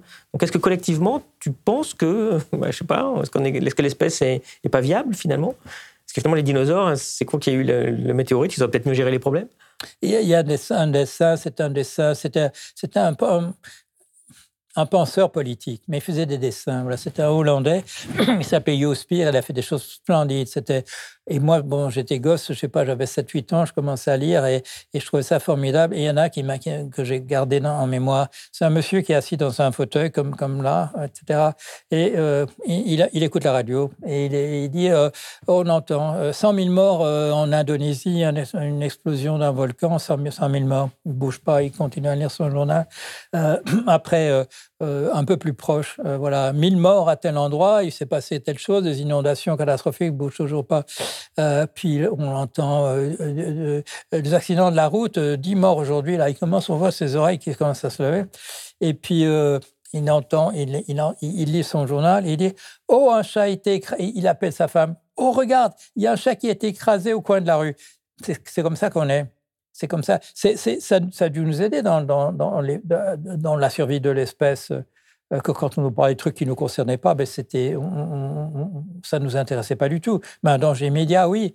Euh, une histoire qu'on te raconte sur le fait qu'il y avait un lion euh, avant-hier à, côté de village à côté de t'en. Mais si quelqu'un dit il y a dix minutes on a vu un lion, alors là tu commences à... Et ça, voilà. Malheureusement, inscrit dans notre espèce le fait qu'on n'a pas du tout le sens de l'échelle des choses. Quand on demande aux gens, euh, le chef de votre entreprise, il gagne combien de fois plus que vous, à votre avis euh, Et que les gens disent sept fois, peut-être, allez, on va dire, euh, allez, imaginons, dans le pire des cas, 20 fois, et que le chiffre, c'est 450 quand on regarde, les gens ne se rendent pas compte de ça. Ils n'ont pas le sens de la taille des choses. Et ça, ça, permet aux puissants de, continuer comme ils font. Que, personne ne se doute même que, que, ces 450 fois, ça aide, ça aide quand même, hein, ça aide quand même. Et ça permet aux gens de se disputer sur des queues de cerises, parce qu'ils n'ont pas accès au savoir qui leur permettrait. Et ensuite, on n'a pas l'intuition. On n'a pas l'intuition. on est.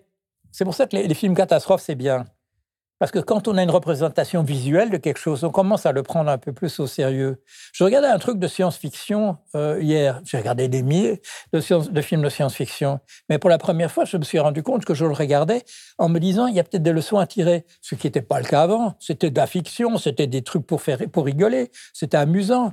Mais maintenant, je me dis, tiens, il y a peut-être quelque chose, comme, comme les gosses qu'on voit maintenant. Euh, et qui dit dans une situation de crise, euh, qui disent mais ça, on savait ce qu'il fallait. Vous dites c'est extraordinaire que vous, vous ayez fait ce qu'il fallait. Et ils n'ont pas appris à l'école, ils l'ont vu quelque part à la télé. Et ça, c'est le problème des enseignants maintenant. Le savoir utile, il est, malheureusement plus, plus à l'école. Euh, et, justement, le, fait que finalement le savoir et la science aient été aussi un peu maltraités ces deux dernières années, c'est inquiétant pour l'avenir? C'était pas mal quand il y avait une référence globale, une référence globale et qu'on pouvait dire il y a un discours qui est vrai là en, arrière-plan. Et là, on l'a attaqué, on l'a attaqué, on l'a attaqué en, produisant, euh, en, détruisant l'économie politique. C'est pas simplement qu'elle a disparu, c'est une mauvaise chose qu'on n'ait pas un bon discours sur l'économie. On, a attaqué la science. Et c'est souvent la finance qui a attaqué la science. Euh, les marchands de doute, les grosses entreprises, où on paye les scientifiques vers eux pour dire le contraire, tout le climato-scepticisme qui a été payé avec, avec, avec des sommes énormes, euh, tout l'argent. Combien de, millions on a mis aux États-Unis pour, euh, pour discréditer euh, les, les, articles qui faisaient un rapport entre, entre les pluies acides et les, les fumées des usines, le tabagisme et le cancer, etc combien les entreprises ont mis d'argent pour miner l'activité de, la science? Et puis alors quand viennent, quand viennent des grands démagogues et que, qui voient que les scientifiques, en, gros, votent à gauche, qu'est-ce qu'on va faire? Eh ben, On va dire pas écouter les scientifiques, parce qu'ils votent à gauche tactique du, Parti républicain euh, aux, États-Unis, et, ça marche parce que on, leur offre autre chose. On leur offre autre chose. À quoi s'identifier? Un leader qui peut dire n'importe quoi à la télé, euh, qui peut dire, euh, voilà, les gens qui savent, bah, c'est des crétins en réalité. Je sais mieux. Moi, je suis un génie. Regardez avec tout l'argent que j'ai fait, et ainsi de suite. Il y a moyen. Mais le fait que ce soit généralisé, justement, cette disparition de la vérité, au, sens où maintenant, voilà, il y a des débats sur les faits, en fait. Plus de débats sur les opinions, sur ce qu'il faudrait faire, sur l'interprétation. Non, simplement fait. Est-ce qu'il pleut ou est-ce qu'il pleut pas? Tiens, on va débattre. D'ailleurs, il y a peut-être des chaînes d'infos qui vont faire des, grands débats là-dessus au lieu d'ouvrir la fenêtre et de regarder. Euh, il y a un côté, enfin très nouveau quand même. C'était pas comme ça il y a 20 ans ou il y a 30 ans quand même, d'avoir la parole publique, la parole même du gouvernement. C'est pas que Donald Trump, c'est généralisé, c'est partout, tout autant Macron hein, que, que, que, d'autres. On entend que parfois les ministres aussi racontent n'importe quoi. Enfin, il y a, un problème de, euh, de, de, serveurs sur l'éducation nationale. Ah bah, ça, c'est forcément les Chinois qui nous ont attaqués, puis après, on n'entend plus jamais parler. Quoi. Euh, Comment tu, analyses ça justement aussi euh, avec ton regard d'anthropologue euh, Pourquoi il se passe ça en ce moment, en plus au moment où il faudrait qu'on soit tous derrière quand même, si possible, la science pour prendre des mesures face à des dangers importants? Parce que notre espèce n'est pas déjà spécialement préparée, mais pourquoi il se passe ça au moment où il ne faudrait pas que ça arrive? Il n'y a plus moyen de travailler dans une université. il faut travailler au rendement. C'est l'année dernière, l'université où je suis. Pour la première fois, il a fallu rendre, remplir euh, des, formulaires, comme on faisait dans les entreprises. Combien d'articles vous avez écrits, dans quelle revue, etc. Autrefois, les revues scientifiques, les revues scientifiques, elles avaient leur réputation grâce à la qualité de, des articles que les chercheurs euh, écrivaient. Maintenant, qu'est-ce qu'on a fait? Dans la logique ultralibérale On a défini la qualité des revues, on a fait la hiérarchie, et les chercheurs doivent produire des articles dans, un classement qui bouge plus des revues. C'est ce qu'on appelait la vénalité. C'est-à-dire qu'on on a, introduit délibérément, sous prétexte que c'était un principe qui avait été mis en place par des prix Nobel d'économie dont on sait ils viennent, d'où ils viennent. c'est-à-dire qu'ils ont été payés par les plus grosses entreprises. Tout ce savoir a été dévoyé de cette manière-là. On, on l'a commercialisé et on a introduit la, la, la, mentalité du boutiquier qu'on avait déjà imposée à la gestion des États. On l'impose maintenant à l'intérieur de la, de la recherche scientifique. Le néolibéralisme, ça détruit tout finalement Ça détruit tout. Ça détruit tout. Et euh, tu en parlais tout à l'heure. Moi, je fais partie de l'Assemblée statutaire de, Greenpeace. Il y a des gens là, euh, avec qui j'ai discussion, pas tous les jours, mais, mais toutes les semaines, euh, qui refusent sur le Covid des mesures qui sont de la gnognotte par rapport à ce qu'il faudra imposer quand, il faut, on, quand on prendra sérieusement la question de l'environnement on a, été très dorloté, on, a, on en a bénéficié, c'est formidable, tant mieux, tant mieux pour nous. Euh, mais que ce soit toujours comme ça et que quand on entend le mot fléau, on, ne sache plus ce que ça veut dire, euh, ça, ça nous a pas, ça nous a pas comme on dit. Le mot était, bien choisi, aguerri. Les gens qui étaient passés par une guerre, ils savaient que, parfois il fallait mort sur sa qu'il fallait parfois euh, réfléchir à voilà un, un, lendemain par rapport à un lendemain plutôt qu'au moment immédiat, penser à long terme. Et là, quand les entreprises commencent à raisonner sur un, horizon de trois mois, on va dans une très, très mauvaise direction, très mauvaise direction. Et alors, c'est quoi l'avenir de l'espèce, d'après toi? Si elle survit, ça, ça va être parce qu'on va on va prendre des leçons, on va les prendre en, Chine, on va parce qu'on les prend en Chine, et on, les prendra en Chine, encore pas pas de gaieté de cœur c'est parce que euh, c'est là qu'on nous prêtera de l'argent, c'est là que la concurrence nous imposera de, le faire. C'est parce qu'ils vont faire comme la Chine va faire comme nous on avait fait avec les autres. ils, vont faire produire des choses chez nous parce que ça coûte moins cher, euh, parce que là le niveau de vie euh, va, augmenter. ça va être ça va être le rêve d'Auguste Comte. Ça va être la victoire de la raison. Et si ça nous sauve, euh, voilà. Mais ce sera de manière un peu inattendue. C'est toujours un peu la ruse de la raison de Hegel.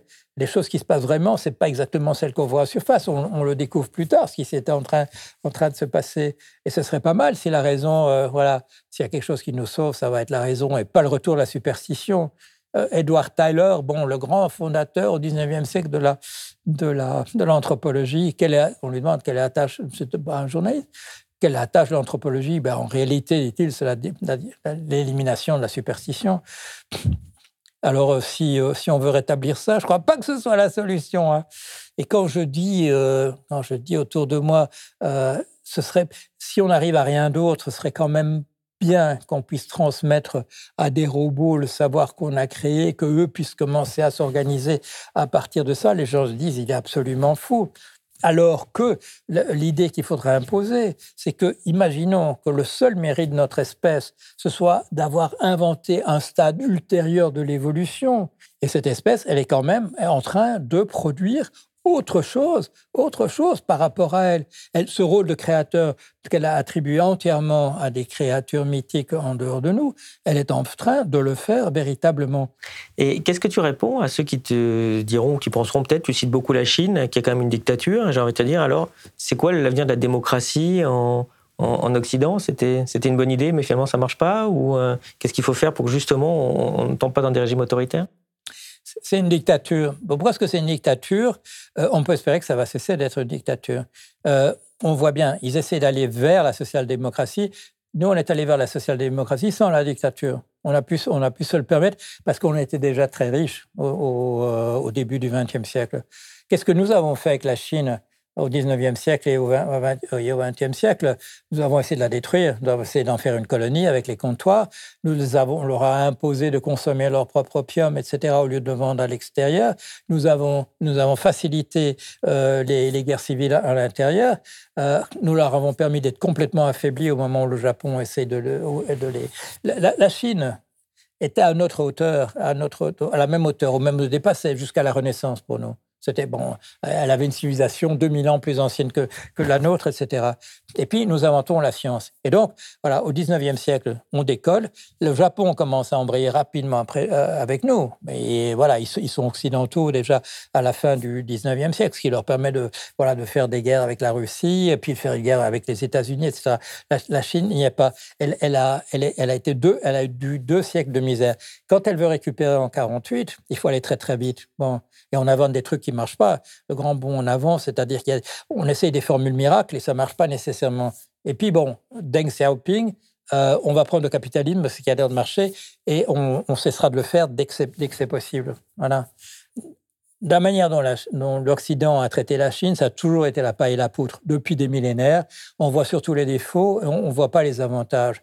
Et là, euh, la, différence, à mon avis, c'est dès le départ une nation athée depuis des millénaires, alors que chez nous, il y a toujours eu cette idée qu'on pouvait, même quand, le christianisme, je dirais, disparaît, quand les gens vont plus à l'église, il y a toujours cette idée que, la justice aura lieu un jour ou l'autre.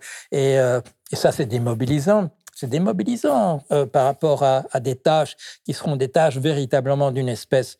Euh, les problèmes de l'environnement, ça ne se fera pas au niveau du Luxembourg, ça ne se fera pas au niveau d'une nation, ça ne se fera pas au niveau de l'Europe, ça doit être absolument tout le monde. Est-ce que tu estimes que parce qu'on ne prend pas les bonnes décisions maintenant, on met justement en danger la démocratie et nos libertés individuelles dans le futur? Oui, tout à fait, tout à fait. Il faut toujours raisonner comme si on était déjà la, la génération future. Mais et là, dans mon bouquin euh, dernier qui s'en va, est à la lumière, et que je pose la question, qu'est-ce que les générations euh, futures doivent dire? Elles doivent dire, euh, laissez-nous au moins exister, faites que nous puissions exister. L'interview touche à sa fin. Je vais te poser la question que je poserai à chacun de mes invités à la fin des interviews. Qu'est-ce qui, selon toi, n'est connu de presque personne, mais qui mériterait d'être connu de tous? Eh bien, il se fait que moi, j'ai posé la même question un vieux pêcheur. Voilà, c'était un vieux pêcheur. On m'avait dit, c'était au début des années 80, on m'a dit, au Croisic, il y a encore un pêcheur qui a fait la pêche à la voile. Voilà, la pêche que moi j'ai connue au moteur, bien sûr, dans les années 70. Et je me dis, c'est formidable, je vais aller le voir. Et je l'interview, effectivement, on passe des, heures et des heures à, à, parler. Et il me donnera d'ailleurs des carnets de pêche qui me permettront de comprendre la, la formation des prix grâce à ce qu'il m'aura dit. Et au moment où on a le dernier entretien, je dis, Qu'est-ce qu'il faut Il faudrait absolument que, voilà, peu connu, mais qu'il faut savoir. Et il me dit, voilà, et ça, il me dit, il me le dit bien, il faudra le dire aux jeunes. Il faudra le dire aux jeunes. Il dit, quand tu es dans la tempête et que tu es très content parce que voilà, tout à coup, le vent est, tombé, c'est parce que tu es au, centre, du, au centre de, de l'orage. Voilà, tu es au centre de la tempête, tu es dans l'œil de la tempête. Et là, il faut savoir, dit-il, il faut savoir qu'il faut faire passer la, voile sur l'autre bord, parce que quand le vent va repartir, eh bien, si la voile n'est pas partie sur l'autre bord, tu chavires. Bon. Alors, je souris quand il me dit ça, parce que on est en 70, euh, il parle de la fin du, du milieu des années 20, depuis 50 ans, il n'y a, plus de pêcheurs qui font, la, pêche à la voile. Mais j'ai compris ce qu'il voulait dire, quelque chose d'essentiel. Et j'ai repensé, j'ai repensé à ce qu'il m'a dit là, quand j'ai regardé l'autre jour une tempête d'une force extraordinaire qui atteignait la Louisiane, et on te montre la vidéo. On te montre une vidéo, et tu vois la mer plate, une mer d'huile. Et ce qui se passe, c'est que tout à coup, de manière instantanée, tu vois tout déchirer autour de ça, tous des trucs qui s'envolent. Il n'y a pas eu une transition. Il n'y a pas eu une transition même d'une demi-seconde qu'on aurait pu percevoir. Tout à coup, on est dans, des vents de plusieurs centaines de, kilomètres à l'heure. Alors, ce que je vais te répondre, c'est il faut qu'on se rende compte. On a déjà vu des tas de choses, des canicules, voilà, qui reviennent tout le temps. On va voir des choses qu'on ne verra pas arriver. les, voilà, grâce, grâce au, euh, grâce à la météo, maintenant, on voit par radar euh, les, les, les, ouragans qui arrivent. Euh, la, la, pandémie, on l'a vu arriver de Chine, etc. Il y a des choses qu'on ne va pas voir arriver et il faut être prêt à ce que des choses comme ça arrivent.